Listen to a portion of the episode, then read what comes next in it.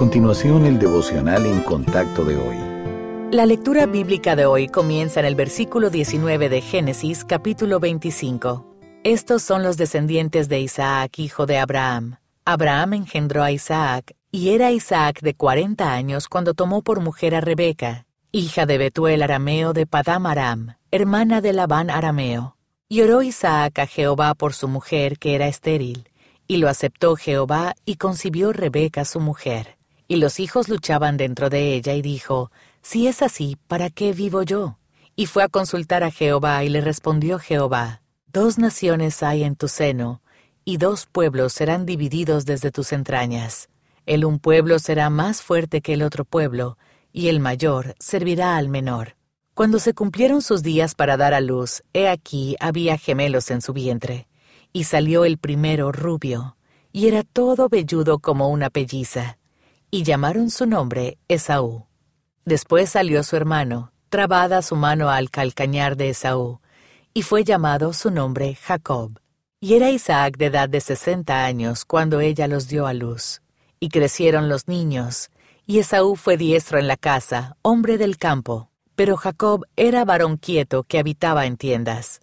Y amó Isaac a Esaú porque comía de su casa, mas Rebeca amaba a Jacob.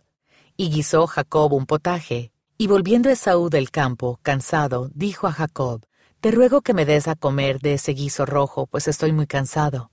Por tanto fue llamado su nombre Edom. Y Jacob respondió, Véndeme en este día tu primogenitura. Entonces dijo Esaú, He aquí yo me voy a morir, ¿para qué pues me servirá la primogenitura? Y dijo Jacob, Júramelo en este día.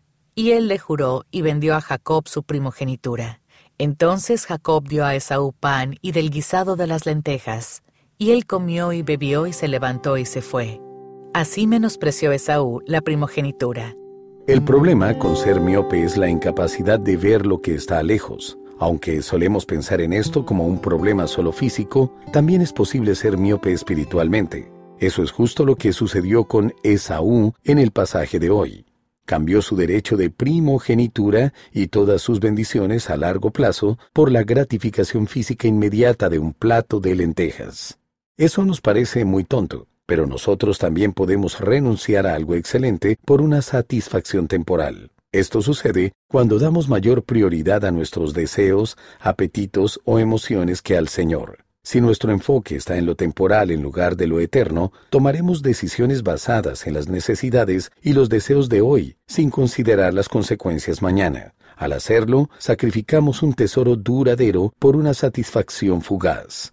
Para protegerse de lo que le ocurrió a Esaú, evite tomar decisiones importantes en momentos de debilidad física, emocional o espiritual. Tómese el tiempo para pedirle al Señor que le dirija y permita que los preceptos bíblicos dirijan su pensamiento. Recuerde, el dominio propio es una virtud que Dios valora mucho. Por tanto, considere cada tentación por satisfacer de inmediato los deseos como una oportunidad para practicar el autocontrol y confiar en Dios.